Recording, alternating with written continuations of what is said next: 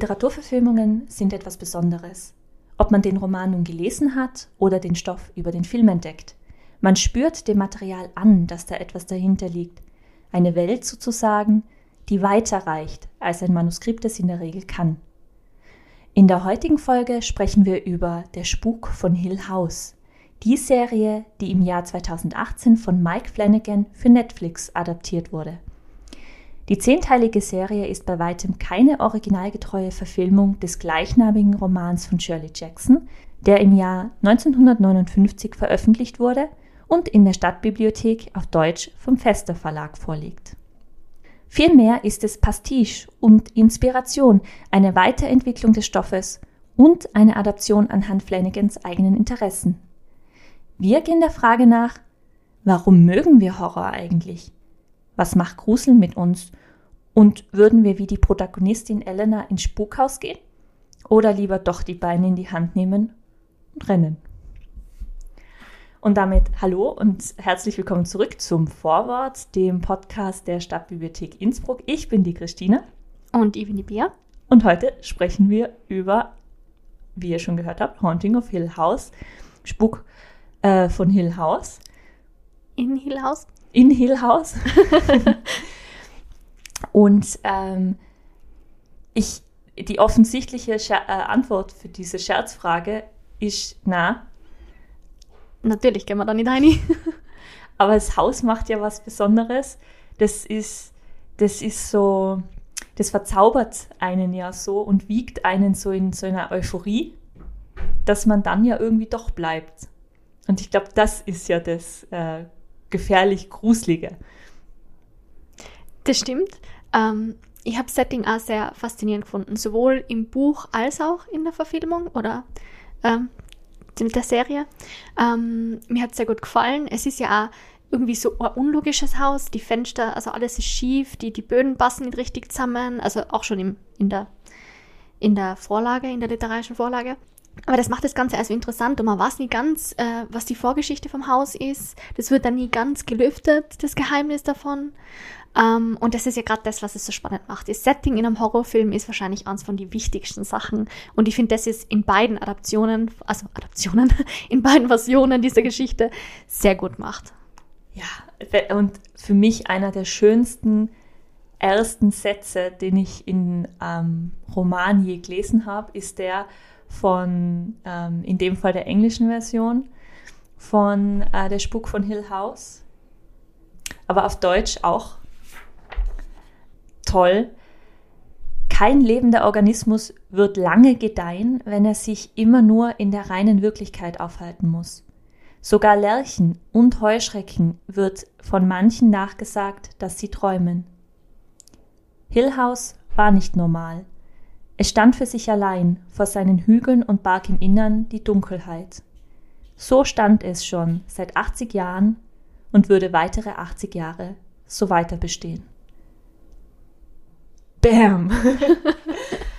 Weißt, da haben wir eh schon drüber geredet, ich finde es auf Englisch fast nochmal besser. Ja. ist irgendwie knackiger als Englisch. Ja, genau. Äh, diese kürzeren Sätze und das macht irgendwas aus.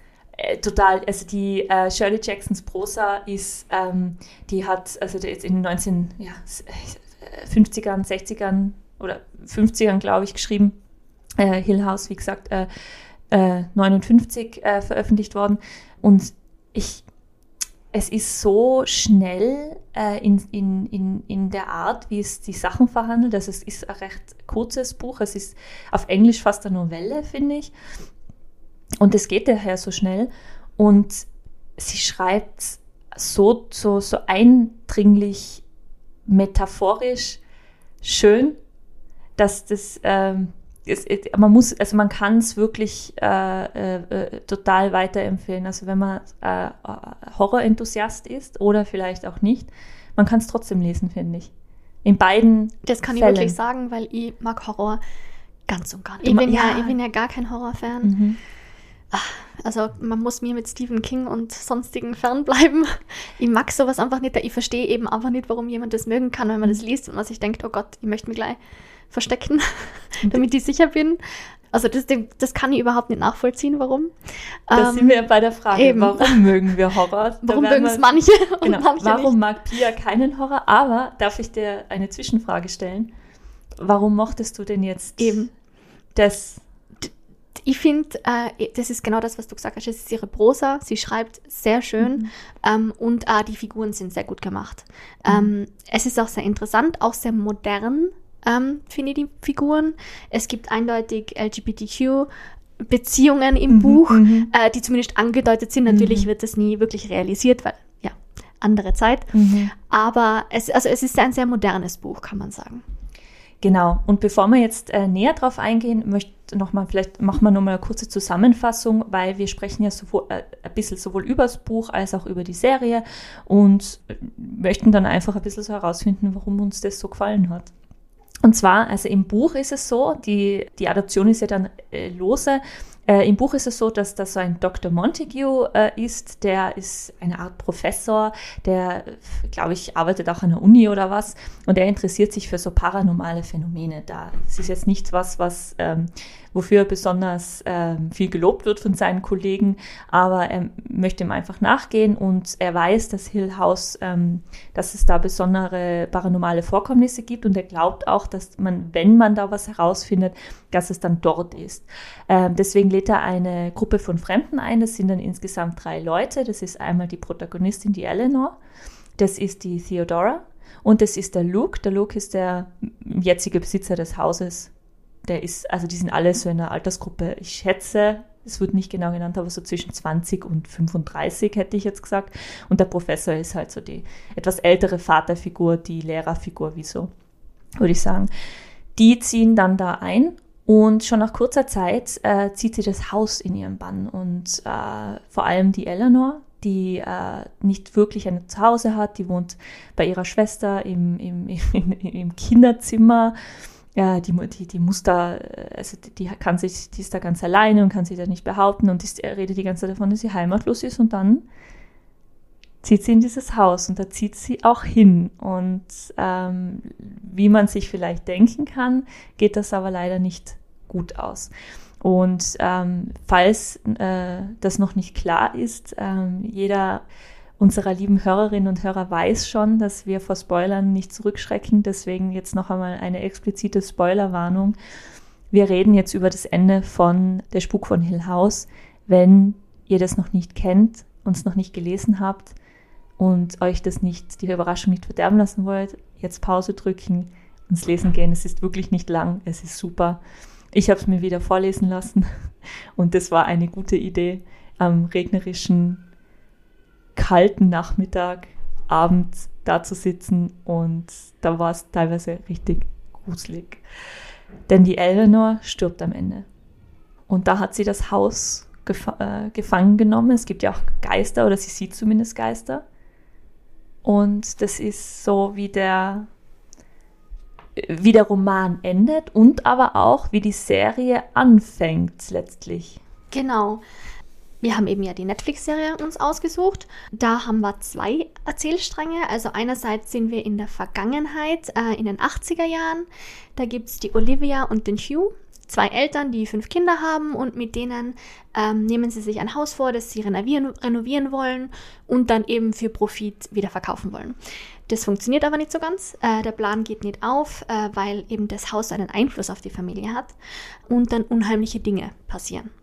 Die, der Aufenthalt endet dann auch in einer Familientragödie. Ähm, das äh, erfahren wir auch gleich einmal, weil es ist die Mutter in dem Fall, die das Haus nicht verlassen wird. Ähm, und im zweiten Erzählstrang äh, sind wir dann in der Jetztzeit.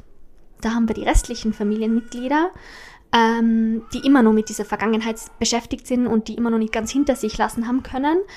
Ähm, und durch die unterschiedlichen Perspektiven von den Figuren finden wir dann halt immer mehr raus. In typischer Horrormanie gibt es halt Geheimnisse und die werden dann nach und nach gelüftet. Mhm. Ähm, genau, und das Haushalt hat, hat halt immer noch einen Einfluss auf die Familie und die Personen und fordert dann ein weiteres Opfer. Und das ist im Grunde auch, wie die Serie anfängt. Das ist der Tod von der Eleanor, der jüngsten Tochter mhm. von den Cranes. Und schlussendlich ködert Hill House aber die ganze Familie und es kommt dann am Schluss zu einem Showdown im Haus selber. Und die Handlung ähm, ist zwar komplett anders als im Buch, mhm. Aber wie du auch weißt, ähm, es gibt sehr viele Überlappungen. Also äh, bei den Figuren, bei den Schlüsselszenen und auch von der Thematik her. Einige Figuren zum Beispiel werden fast eins zu eins übernommen. Es gibt zum Beispiel den Mr. und die Mrs. Dudley. Das sind im Buch Hausmeister, der Hausmeister und seine Frau und die gibt es in der Serie fast genau gleich. Ein bisschen was wird umgeändert, aber es ist fast das gleiche. Ähm, aber es gibt dann auch andere Figuren, die zwar die gleichen Namen haben, aber nicht genau die gleiche Geschichte. Gerade einige von den Crane-Kindern, Luke, äh, Theodora, Theo in der Serie oder eben auch die Eleanor, die Nell, Nelly. Hm. Es ist teilweise so ausgearbeitet worden. Also bei den Dudleys, die haben so eine Hintergrundgeschichte bekommen, mit, dass sie eben ihr Kind verloren haben in Hill House, dass sie äh, und deswegen dort bleiben, dass das die Erklärung ist. Also da gibt es einfach mehr Hintergrundgeschichte. Und bei den Schlüsselfiguren, also die, ähm, die es dann auch im Roman gegeben hat, weil die werden, da habe ich gut aufgepasst, weil da fand ich es halt interessant. Die äh, Eleanor ist im, als Protagonistin im Roman ja totaler Träumerin. Also sie träumt immer von verschiedenen Geschichten oder wo sie mal wohnt, also sie fährt, wo sie hinfährt, fährt sie in verschiedenen Häusern vorbei und träumt sich da ganze Leben zusammen. Also und vor allem auch von der Liebe. Und das ist dieser ständige Satz, den sie ja auch immer wiederholt. Um, ähm, Lover's End in Journey's, na? Journey's, Journey's End, End, in Lover's Meeting. Ich Journey's End in Lover's Meeting. Da können wir vielleicht nachher noch da, drüber reden, aber ja, genau. Sie träumt also viel und, und wünscht sich viel, aber hat halt im Moment, weil sie einfach im Moment nicht so glücklich ist. Und die Eleanor im, im, im in der Serie hat halt ihren Verlobten verloren oder ihren Ehemann und das ist ganz tragisch und der lockt sie dann ins Haus. Aber sie die ist auch wie, wie eine verlorene Seele also das ist da so ähnlich, aber sie ist da auch, sie ist auch die Träumerin.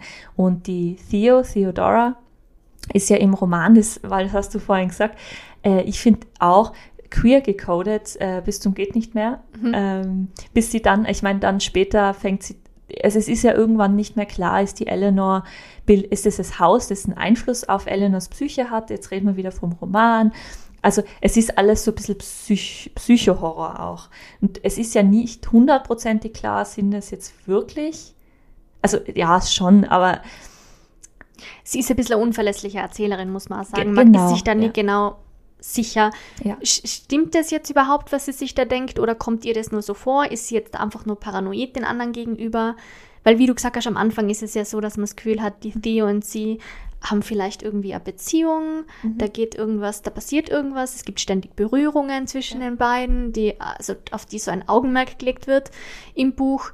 Und ja, das führt dann aber im, am Schluss zu nichts. Sie, sie, will unbedingt bei der Theo bleiben, bei der Theodora, ähm, aber die weist sie dann zurück.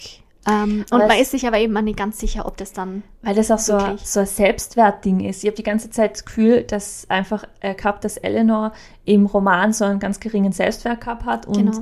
sich dann wie so selber manipuliert hat. Deswegen finde ich, kann man sagen, es ist psychologischer Horror, weil einfach nicht hundertprozentig klar ist, äh, ist es das Haus, das ihr da die Steine in den Weg legt, oder ist es ihre eigene Sicht von sich selber, weil sie dann zuerst also ist sie ganz eng befreundet mit der Theodora, äh, ganz schnell und dann kommt es aber irgendwie dazu, dass sie ganz schnell sich abgewiesen fühlt und dann überreagiert sie und überkompensiert sie und will sofort mit der, weil sie ja einfach heimatlos ist und wie so, es ist mir so vorkommen wie nach Strohhalmen greifen und sie möchte mit ihr dann Sie sagt dann, ich möchte bitte mit dir heimgehen. Ich, ich weiß jetzt, ja, was ich mache. Ich man hat das so das Gefühl, es ist so ihr letzter Verzweiflungsakt mhm. im Leben. So, ich, ich, will irgendwas finden, an das sie mich klammern kann, damit die diesen Ausweg nicht wählen genau. muss die anderen Figuren, Luke, äh, wird ja beschrieben als Dieb und so als tu nicht gut und so. Und in der Serie haben sie ihn dann interpretiert als, äh, als Drogenabhängigen. Also als, als, das ist ja eine Geschwistergruppe in der Serie, was ich auch passend finde, weil die, die ganze, es ist so, Shirley Jackson schreibt sehr häuslich, sehr mikro, der Mikrokosmos dieser vier Leute in diesem Haus und wie wie die Beziehungen und die Beziehungsdynamiken sich untereinander ändern. Plus dieses paranormale Element des, des Hauses. Ich fand, dass Mike Flanagan das, dass ihn das wahrscheinlich angelacht hat, Und dass er das dann Er hat sich transportiert irgendwie, hat. man hat so das Gefühl, er hat sich die Sachen rausgepickt, die ihn voll interessiert haben und hat so die Idee der Figuren genommen. Eben so, ah ja, Luke ist so ein Tu nicht gut, dann nimm ich das, aber mach halt mein eigenes Ding draus. Ah ja, die Nell ist so von, der kann nicht loslassen von der Vergangenheit und ist so mit Liebe und mit ihren Träumereien versessen. Okay, ich nehme das und mach auch was draus.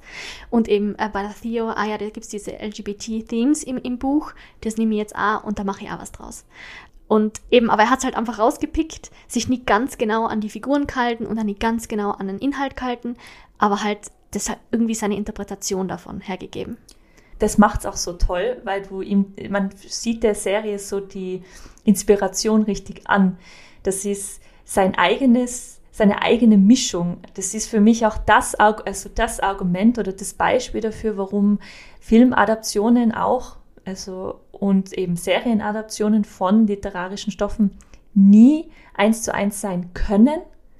Es ist ja ein anderes Medium, aber es ja auch gar nicht müssen, weil das so toll ist, wenn man sieht, wie, wie jemand so inspiriert ist von einem Stoff und sich den dann aneignet, weil das macht man ja beim Lesen ja auch. Man zieht sich ja raus, was man braucht von, von einer Geschichte. Und nimmt dann eigentlich seine eigene Interpretation. Jeder hat dann eine andere Vorstellung davon, wie jetzt die Theo ausschaut oder wie die Elena ausschaut und wie die sich verhalten. Und das ist ja das, was interessant ist. Du hast ja vorhin von dem Satz schon geredet, das ist dieses Journey's End in Lovers Meeting. Das ist ja auch, ich weiß nicht, ein Limerick oder ein Song. Äh, das von Shakespeare. Das ist von Shakespeare. Ja, das ist von Shakespeare. Sorry, ich habe es mal aufgeschrieben. Warte, ich muss es finden. 100 Notizen. Ähm, das ist aus Twelfth Night. Was ihr wollt. Shakespeare. Liebesgrüß, äh, die Reisen enden. Genau, das ist aus Shakespeare Twelfth Night. Wie interpretierst du den Satz? Was hast, wie hast du es verstanden? Äh, Ich finde, es gibt verschiedene Arten, das zu interpretieren. Man kann einerseits sagen, ich habe zuerst gedacht, okay, sie meint, dass sie. Zuerst war ich mir ja nicht sicher, ob das nicht vielleicht sogar Dreierbeziehung ist zwischen ihr, äh, Theo und Luke. Im und dann habe ich mir Roman, gedacht, mhm, genau im genau. Roman. Und dann habe ich mir gedacht, okay, ja, darum geht's. Sozusagen, sie hat die jetzt getroffen und das ist sozusagen das Ende ihrer Geschichte. Mhm. Aber andererseits kann man es fast auch interpretieren, dass es das Haus selber ist ähm, dass es das Haus ist, den, das sie liebt. Weil sie redet ja ständig davon, dass sie kein Zuhause hat. Also halt, da kommt man dann drauf, dass sie kein Zuhause hat. Und dass es das ist, was sie eigentlich sucht. Oder ihr kein Zuhause haben, ist ja mehr, dass sie sich daheim nicht willkommen fühlt, weil die Art, wie ihre Schwester sie behandelt, wie ihr Schwager sie behandelt, ist sie wie so ein fünftes Rad am Wagen. Aber gleichzeitig hat sie es zu Hause ja auch irgendwie verloren, weil sie hat sich ja sehr lange um die Mutter gekümmert, Mhm. die dann ja gestorben ist. Und dadurch ist sie ja erst bei der, bei der Schwester angekommen. So habe ich es jetzt gesehen, dass sie sozusagen da weggekommen ist und dann irgendwie den Halt unter den Füßen verloren hat. Und zu Hause ist in dem Sinne ja auch viel, zumindest war das für die Eleanor im Roman, eine Form von Identität. Die irgendwann, sie hätte ja alles, sie hätte überall wohnen können. Sie sieht sich mit der Theodora, sie sieht sich mit dem, in dem kleinen Cottage, wo sie vorbeifährt. Also diese ganzen vielen Leben, die sie sieht. Und sie sieht sich im Hill House auch.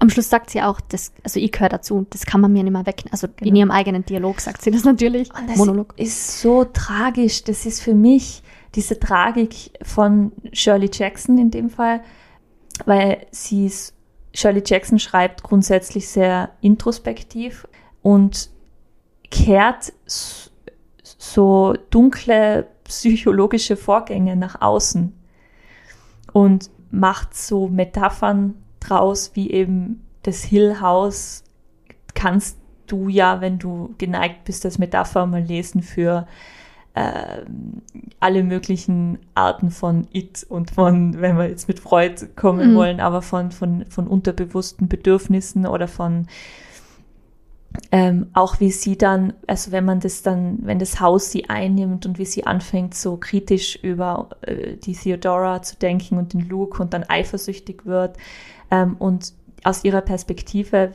äh, unzuverlässig, wie sie erzählt, wie du gesagt hast, wie man selber da mitgeht und quasi einen Schritt zurücktreten muss, um zu verstehen, dass gerade ihre Perspektive sich wechselt, weil sie wechselt ja immer mal wieder zwischen, nein, Theodora ist Annette. Und du, du weißt es am Ende als Leserin, ich wusste dann nicht mehr genau, ist jetzt die Theodora so, also die falsche Schlange, als die sie von Eleanor dargestellt wird, Oder ist es alles in Elenas Kopf? Ist es das Haus, das das manipuliert? Oder ist Elena, sind es Elenas Gedanken, die nur von dem Haus befeuert werden? Also ihr Innerstes sozusagen, die, die schlimmsten, negativsten Gedanken, die in ihr sind. Das ist ja das, was es so interessant macht. Und das ist ja, es wird nie beantwortet. Am Schluss, mhm. man weiß ja eigentlich nicht einmal, ob sie überhaupt stirbt. Das wird ja nicht einmal explizit gesagt. Ah, ähm, ja, und das ist ja Punkt. das, was, das ist, was so interessant ist. Man weiß nicht wirklich, was am Schluss passiert ist. Und das macht sie nochmal verwirrender. Weißt du, dass ich sofort, also sie, ähm, sie ist ja, hat ja diese Situation, wo das Haus sie einnimmt und das passiert so schleichend. Das ist so wirklich ganz langsam passiert. Das, das Haus nimmt sie ein, sie wird immer unzuverlässiger in ihrer, äh, als Erzählerin sie geht ja dann auf diese, in diese Bibliothek, wo sie vorher nicht reingegangen ist und sie liest, also sie, wie, sie, wie die Erzählung, sie ist fast wie ein Geist, wirkt sie schon. Sie ist, ist schon fast, als wäre sie Teil.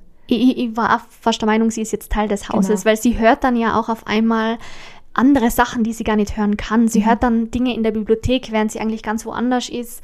Und sie hört dann andere Reden in ganz anderen mhm. Räumen, mhm. die total weit weg von ihr sind. Und hat man das Gefühl, okay, sie ist jetzt Teil des Hauses geworden. Mhm. Und deswegen sagt sie dann auch am Schluss, okay, ich kann da jetzt gar nicht mehr weg, ich gehöre da einfach dazu. Und sie geht ja dann in der Bibliothek auf diese Wendeltreppe und die ist ja super unsicher. Und da ist dann der Moment, wo dann die Erzählung, wo sie wieder aufwacht und die Erzählung dann wieder ein bisschen verlässlicher wird, weil dann die anderen da, also Wobei es interessant ist, weil sie dann in dem Moment genau diese Entschuldigung verwendet, die sie sich vorher in ihrem Wahn irgendwie, wo sie so halb im Wahn war mit diesem Haus zusammen, äh, schon überlegt hat. Sie sagt ihnen genau diese Ausrede, was sie interessant gefunden haben. Welche ist das? Da sagt sie ihnen, sie wollte sich, glaube ich, ein Buch holen oder so. Und das ist genau das, was sie sich vorher mhm. schon überlegt hat. Und dann ist sie ja. im Wachzustand, sagt sie genau das. Und dann war ich so, mm, okay. Ja, man weiß nicht, man weiß, äh, das ist der springende Punkt es ist nicht, es lässt sich nicht richtig sagen, was los ist. Man kann vielleicht sogar, wenn man ganz genau das machen möchte, was Literaturwissenschaftlerinnen ja äh, auch ganz gerne mal tun, den Text untersuchen, ist es vielleicht so ein, Moment, ein Turn of the Screw-Moment, wo man 50 Interpretationen machen kann, ist es eine Geistergeschichte oder ist es keine Geistergeschichte? Das gibt's ja auch. Ja, weil Geister sehen tut man ja an sich nicht genau. wirklich. Und das, das ist so typisch psychologischer ja. Horror. Was ist real und was nicht? Aber ich wollte auch noch sagen, dass wenn sie dann in der ähm, Bibliothek ist und dann ist sie, bringt sie sich in eine lebensgefährliche Situation, die wird dann tatsächlich noch einmal entschärft. Und dann äh, schick, wollen sie sie ja wegschicken zu ihrem eigenen Besten, aber sie ist da ganz verletzt davon und dann fährt sie gegen den Baum. Genau. Das war das, was mir so gerade so aufgefallen ist, weil du gesagt hast, die Eleanor stirbt, also man weiß nicht, ob sie stirbt. Ich habe sofort gedacht, ja, sie, also ich sofort die ist jetzt tot und die ist jetzt Teil des Hauses, weil dann die Erzählung geht ja noch weiter und da wird dann schnell zu Ende gebracht, dass die da nie wieder drüber geredet haben, dass da, dass das da unter den Teppich gekehrt, die sind dann noch nicht mehr da zurückgegangen und so weiter und so fort. Was ich auch interessant gefunden habe, war dann, wie das mit dem unzuverlässigen Erzähler irgendwie in der Serie dann interpretiert worden ist. Weil im Grunde ist es in der Serie ja genau das Gleiche. Dadurch, dass man, wie ich ja schon in der Zusammenfassung gesagt habe, man hat verschiedene Perspektiven und das ist irgendwie dann der unzuverlässige Erzähler. Man kriegt mhm. immer nur die Hälfte mit. Es gibt dann auch diese Szene, wo die Kinder versuchen, in diesen roten Raum reinzukommen das ist immer so ein Mysterium. Es gibt diesen roten Raum, wo keiner rein kann. Der und rote Raum, den es nur in der Serie gibt. Wobei es ist das Kinderzimmer im Grunde dann in, genau, die, im, im, Buch. Also das ist ungefähr. Also wie immer, die Elemente sind da, aber sie sind schon reinterpretiert. Geändert. Also sie wollen da in diesen roten Raum, Raum rein. Und der ist ähm, aber zugesperrt. Und die das ganze ist der Zeit. einzige Schlüssel, den niemand hatte. Der Dudley hatte nicht, der Hausmeister, die finden den Schlüssel nicht. Und sie sitzen auch davor und die, gerade die kleine Eleanor, das ist die jüngste der, der Geschwisterbande, die sitzt da immer und ist da ganz fasziniert von dem Raum. Genau. Ähm, und was dann so interessant war, es gab dann die Szene, wo man sieht, Elena und Shirley, glaube ich, waren es die zwei Schwestern. Shirley, die es, darf ich ganz kurz ja, sicher, erklären, ähm, Shirley, die es in, im Roman gar nicht gibt, die die, vier, äh, die zweite Schwester, die das vierte Geschwisterkind ist. Oh, die dritte Schwester, also es sind drei Schwestern, ein Bruder. Genau. Es sind vier Geschwister und fünf, Shirley fünf, Geschwister. fünf sogar. Fünf Geschwister. Genau, und Shirley ist einer von den zwei dazu erfundenen, oder? Genau. Und Shirley natürlich äh, in Anlehnung an die Autorin des Romans Shirley Jackson. Und das ist auch die Stimme der Vernunft, möchte ich so ein bisschen. Das ist die, die die's, Die perfekte Shirley, die nichts falsch macht Die oder sich- denkt, dass sie nichts die falsch sich macht. hererklären Genau. möchte. Ähm, und eben die zwei Schwestern, Mhm. da sind sie eben noch kleiner, das ist in der Vergangenheit. Sie sitzen vor dieser Tür und versuchen verzweifelt das aufzumachen. Und dann sagt die kleinere, glaube ich, sagt dann, ähm, na, die, da hat sich jetzt was bewegt dahinter oder so. Und dann gehen sie halt weg, weil es nicht funktioniert. Und dann sieht man aber dahinter, dass sich irgendwas bewegt. Und das ist Also halt der so- Grusel. In typischer Horrormanier, man stellt sich so einen leeren Gang in einem alten Haus vor, diese große Tür, vor der wir immer mal wieder sitzen, die Szene geht wieder zur Tür, die Shirley glaubt der Eleanor nicht, sie gehen weg und dann ist der Cut noch auf der Tür und durch Genau. den Türspalt, Sieht Und es tut sich erst knarzt. es tut erst, passiert nichts und dann ist der Schatten. Genau. Und ich so, oh nein, okay. Und dann gibt es irgendwann später oder davor, ich bin mir jetzt nicht sicher, nur andere Szene, wo man zuerst denkt, das hat gar nichts mit dieser Szene zu tun, wo die Theodora, ebenfalls eine der Schwestern, tanzt in einem Raum. Und das macht sie halt öfter, weil sie halt eben gern tanzt. Und dann sieht sie auf einmal bei der Tür oder hört, dass jemand versucht reinzukommen. Sie kommen nicht rein, man hört dieses Geräusch ähm, und es ist irgendwie un ungut und gruselig. Ähm, wird dann aber nie mehr wirklich erwähnt.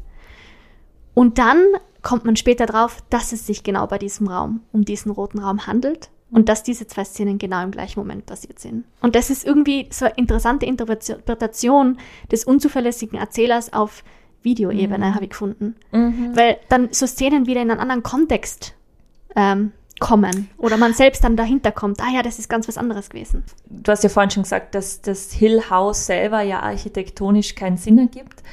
Und das ist dann auch nochmal so eine Erweiterung davon, dass nicht einmal die Zeit in Hill House Sinn ergibt oder die, die, also die Räumlichkeiten und wann da was passiert. Weil während die Theodora tanzt und man weiß ja aber auch nicht, wann es passiert und es, es ist, waren auch die gruseligsten Szenen fast. Und dann auch, dass Theodora tanzt, ist ja auch äh, aus einer Szene vom Roman entnommen, weil sie ist ja eine, die dann im Roman selber tanzt. Äh, und äh, das auch voll gern macht. Und das ist nur eine Szene und das ist dann halt auch so ein Beispiel dafür, wie sie es aufgreifen. Ich habe es ja interessant gefunden, dass von der ganzen Familie, glaube ich, der Vater der Einzige ist, der nie in diesen Red Room reinkommt, in diesen Mhm. roten Raum. Weil alle anderen haben ja, der rote Raum ist ja irgendeine Interpretation von ihnen. Das ist etwas, was sie sich vorstellen. Also für den Luke ist es, glaube ich, ein Baumhaus. Für die Theodora ist es dieses Tanzstudio. Also das, jeder sieht da was anderes in diesem Raum drinnen. Für Harry Potter-Fans wie äh, der Raum der Wünsche. Wünsche, genau. Genau. Also genau so ist er. Nur Aber es, in gruselig. genau, gefährlich. ähm, und der Vater ist der Einzige, der, den man nie in diesem Raum sieht, glaube ich. Also ich kann mir an keine Szene erinnern, wo er da drinnen war. Außer ganz am Schluss dann. Aber da ist er ja dann auch schon tot. Und äh, Spoiler. auch Red Room ist natürlich ein Wortspiel. Wenn man das umdreht, äh, dann ist es, äh, wenn man es auf Englisch sagt, murdered oder mur, ja, doch, murder, ja, murder. Und äh, das erinnert mich auch so an Stephen King, ähm, der, ich, war das in Shining, wo, wo Danny, äh, der ist fünf und äh, sieht, hat das Shining und kann deswegen so mit, mit der anderen Welt kommunizieren oder was, ich weiß, ja da doch, darfst mich jetzt nicht fragen. und ähm, er sagt immer, was ist ein Red Rum? Red Rum, also wie roter Rum, Red Rum. Und jetzt fragst du dich quasi den ganzen Roman, bis er dann im Spiegel die Worte sieht und es heißt halt Mörder und äh, das erinnert mich auch daran. Und Horror als Genre ist ja sehr auch äh, so traditionsverbunden und greift sich selber total gern auf. Und die Liebe dazu, zu diesen Details, äh, merkt man halt auch einfach Mike Flanagan an, auch in den anderen Serien, die er danach macht.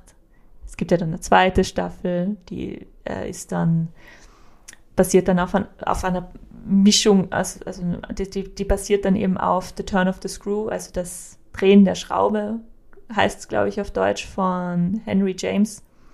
Das ist eines dieser Texte, die man endlos interpretieren kann in der Literaturwissenschaft.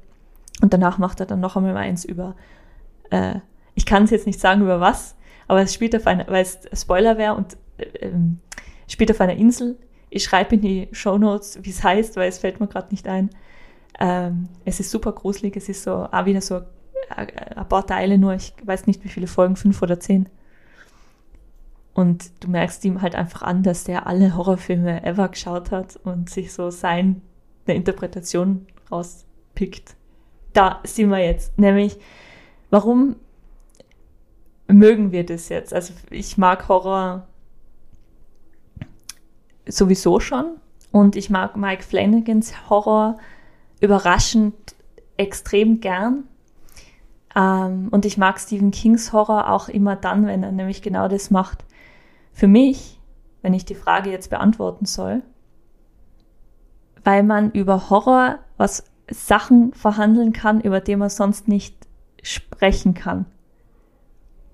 Es enttabuisiert auf so einer kathartischen Ebene äh, Sachen wie äh, Begehrlichkeiten, die vielleicht tabuisiert sind, sprich LGBTQ in Shirley Jackson Roman und so, äh, Trauer. Und ich glaube, dass das äh, Mike Flanagan-Ding ist. Er verhandelt Trauer und den Mikrokosmos von Familien, die nicht funktionieren. Ja, ich habe also Trauer habe ich mal als Thema aufgeschrieben. Ähm, ich habe es interessant gefunden, wie sie das, also wie man damit umgeht. Und jedes Familienmitglied geht anders damit um. Und das ist dann so interessant, das zu sehen. Ähm, und das ist auch das Universale, das ich in dieser Geschichte gesehen habe. Und das ist auch das, was mich fasziniert hat. Weil eben Horror mich sonst eben nicht so interessiert. Aber das so etwas, mit, das einfach jeder, das jeden betrifft. Mhm. Und das dann auch so interessant war. Und irgendwie war Hill House dann auch diese Verkörperung von Menschen, die es eben nicht geschafft haben, darüber hinwegzusehen und äh, nicht darüber hinwegzusehen, aber halt mit Trauer fertig zu werden. Ähm, weil das alles Menschen waren, die, die mit dem Leben dann nicht klarkommen sind, weil jemand gestorben ist. Und das war dann so interessant daran. Und wie die Eleanor ganz am Schluss, weil es ein ganz tragisch schönes Ende dann ist, weil wie du gesagt hast, die, das Haus bekommt sie dann ja. Und sie ist, der Monolog ist äh, so sie, schön. Der schönste Satz, äh, meiner Meinung nach, einer meiner Lieblingssätze aller Zeiten. The rest is just Confetti. Und ich kann jetzt äh, auf Deutsch, ähm, und der Rest ist nur Konfetti wahrscheinlich. Ah, ist schön. weil ja, weil sie sagt, das Leben ist keine gerade Linie, sondern es sind Augenblicke, so wie der Regen oder genau. eben wie Konfetti. Und dass es wichtiger im Endeffekt die, diese Liebe ist, also dieses Zusammenhalten, in dem Fall innerhalb der Familie, und dass das, äh, ob es Lukes Drogensucht ist oder Theos ähm, Abgeschottetheit von anderen Leuten oder alle anderen Probleme, die, die da innerhalb der Familie herrschen und die die einzelnen Figuren haben und die die Serie auch zeigt. Das ist ähm, alles überwindbar oder zumindest ertragbar, weil. Wenn man sich gegenseitig liebt. Ja, und weil sie sich zueinander finden. Und da haben wir dann die Frage vielleicht doch ein bisschen beantwortet. Da sind wir nämlich, da sind wir vorhin so abgeschweift zu dem Satz Journeys End in Lovers Meeting. Und das fände ich jetzt eine schöne Interpretation, wenn man Lovers gar nicht so als ähm, romantische Liebe versteht, sondern wenn, das, wenn man das ausweitet. Und Lovers sind einfach alle, äh, alle, alle Arten von Liebe, die es so gibt. Und da ist die Reise und da halt natürlich auch die Serie zu Ende. Es ist so tragisch schön. Es ist richtig traurig. Eben, also diese letzte Folge, die war richtig schön. Ich finde die auch ganz gut gemacht. Ich kriege so ein bisschen Pipi in die Augen. ähm, apropos, äh, warum wir Horror mögen. Ich habe dann wirklich nachgeschaut, weil es mich interessiert hat, weil ich mir gedacht habe, das ist eigentlich wirklich faszinierend. Warum schauen wir uns zur Unterhaltung was an, mhm. was uns ja eigentlich Angst macht? Ist ja irgendwie, macht keinen Sinn, oder? Für mich schon. Für, für dich. für mich nicht. Deswegen Was hast du rausgefunden? Ich habe rausgefunden, also es gibt das Recreational Fear Lab. Das ist in Dänemark. Das, das Recreational Fear, Fear Lab. Lab. Also das äh, Freizeitangstlabor. Genau. Also es ist ein wissenschaftliches Labor, das sich genau mit dem Thema beschäftigt. Mhm. Warum schauen wir uns oder sch schauen wir in der Freizeit gruselige Sachen an oder spielen gruselige Spiele. Also alles, was irgendwas mit Grusel und unheimlichen Sachen zu tun hat, warum machen wir das in der Freizeit? Die analysieren das wissenschaftlich. Ähm, und ähm, der Matthias Klaassen, das ist der Leiter dieses Instituts. Boah, ähm, Bier, hast du ein Interview Ja. mit dem auch organisiert? genau, natürlich. ähm, Schnitt und jetzt kommt dieser Leitner. ähm, und er hat eben gesagt, dass es im Grunde solche Sachen anzuschauen oder eben zu spielen oder was auch immer damit macht, dass es äh, eine Auseinandersetzung mit unserer eigenen Furcht ist und dass uns das in wirklichen Furchtsituationen, also es ist eine Vorbereitung im Grunde darauf Mhm. und dass uns das dann helfen kann ähm, und dass deswegen die Leute das mögen und dass jeder auch anders ist. Er hat gesagt, jeder mag das irgendwie, aber verschied auf verschiedenen Ebenen und auf verschiedene Weisen. Ob das jetzt ein gruseliger Podcast oder gruselige Filme sind. Ähm, aber es fängt auch schon ganz klein an, hat er gesagt, weil auch schon Kinder damit spielen. So Fangeleck spielen Mhm. ähm, oder Räuber und Gendarm Oder ist auch schon eine Art. Berg auf Genau. der grünen Wiese. Das ist auch schon eine Ja. Art so Jäger- und Beutespiel. Ja, Und das ist im Grunde auch schon sowas. Ja. Ähm, und eben, für Erwachsene, die dann eben Horrorfilme schauen, ist das halt die Erweiterung dann. ähm, und er hat gesagt, es gibt aber wirklich auch Studien, die das beweisen, dass es wirklich helfen kann im echten Leben. Mhm. Zum Beispiel bei der Corona-Pandemie, äh, Leute, die Horrorfans waren, äh, sind anscheinend psychologisch besser, also resistenter dem gegenüber gewesen, diesem Druck, als Leute, die es nicht waren. Na. Al- ja, also das heißt, das macht auch Sinn. Also wenn irgendwann einmal eine Zombie-Apokalypse kommt, ich bin weiß vorbereitet. sie, weiß sie, an wen im Event. Ja, also ich glaube, wie viele Staffeln Walking Dead gibt's? Ich und äh, Night of the Living Dead, George R. Romero, irgendwer. Ähm, passt, Bier, komm zu mir. Eben, ich, Ja, ich, ich, hab komme schon- zu dir. Aber ich habe es interessant gefunden, Ja. weil sozusagen jeder mag es auf verschiedenen Ebenen, Genau. aber also das kann man gar nicht verhindern, aber es ist interessant. Ja. Und ich mag Horror auch, weil es diese Katharse bietet, dieses, ähm, dann hast du halt, bist angespannt und dann bist wieder entspannt, dann bist wieder angespannt und, Und natürlich in einer sicheren Umgebung. Das ist ja. das, was wichtig ist. genau, auf weil daheim ich von mir Couch auf meiner Couch meine Horrorfilme anschauen kann Genau. und mir nichts passieren kann. Genau. Und das, manchmal braucht es das. Und deswegen mögen wir Horror. Genau, deswegen mögen wir Horror. Weil es einfach gut ist und Resilienz bildet. Genau. Also verschrieben vom Arzt. Und zum Schluss möchte ich gerne mit dir noch meinen zweitschönsten Satz im Roman She wants her cup of stars. Oh, da hätten wir auch noch drüber reden sollen. Ach, das Thema habe ich richtig super gefunden, dass sie das übernommen haben. Ich habe es sowohl im Buch als auch im Film. Dieses, okay, die Erwachsenen nehmen da das irgendwann weg. Kalter diese, diese Es ähm, ist deine Fantasie auf, solange du kannst. Genau. Im, äh, es geht eigentlich um einen Becher äh, von einem kleinen Mädchen im Roman. Und da sind, das ist ihr Milchbecher, ihr Frühstücksbecher. Und da sind unten halt Sterne drauf. Und wenn sie trinkt, dann sieht sie die dann halt am Boden. Und die Eleanor im Roman hört das und sie interpretiert das und dann bekommst die, wird es diese Metapher, wie du es uns gerade erklärt hast. Und das ist halt auch voll schön, oder? Ja. Und das ist so Shirley Jackson, die sich ja auch äh, immer in, also die war dreifache Mutter, die hat äh, das sehr häuslich äh, äh, gelebt. Es gibt eine tolle, einen, einen tollen autobiografischen Film äh, mit ihr. Auch den in die Footnotes, weil ich weiß jetzt nicht, wie der heißt, aber der, äh, die Schauspielerin von Handmaid's Tale äh, spielt Shirley Jackson. Den will, also ich habe ihn noch nicht geschaut, aber ich, ich glaube, der ist richtig gut.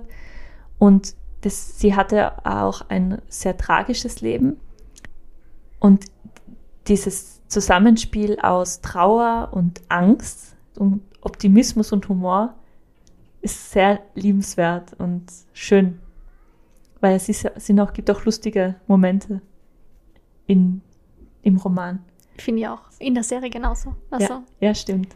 Und das ist das, was das auch spannend macht und nett macht. Und deswegen mögen wir Horror. Und deswegen mögen wir Horror. ich kann es zumindest verstehen. Und nächste Woche reden wir dann über Sylvia. Nein. Sylvia Plath. Und nächste Woche reden wir dann über Virginia Woolf und ihren Roman Orlando und stellen uns die Frage, warum Orlando denn heute noch so aktuell ist wie vielleicht nie. Damit wünschen wir euch einen schönen Tag, Mittag, Abend oder Nacht, wann immer ihr den Podcast hört. Und wenn ihr selber gerne Horror mögt und uns vielleicht mitteilen wollt, welche, welchen Horror ihr denn bevorzugt und ob ihr vielleicht äh, der Spuk von Hill House auch schon geschaut habt oder gelesen habt oder beides. Wir sind erreichbar über Instagram, Facebook und post.stadtbibliothek at innsbruck.gv.at. Danke fürs Zuhören und tschüss.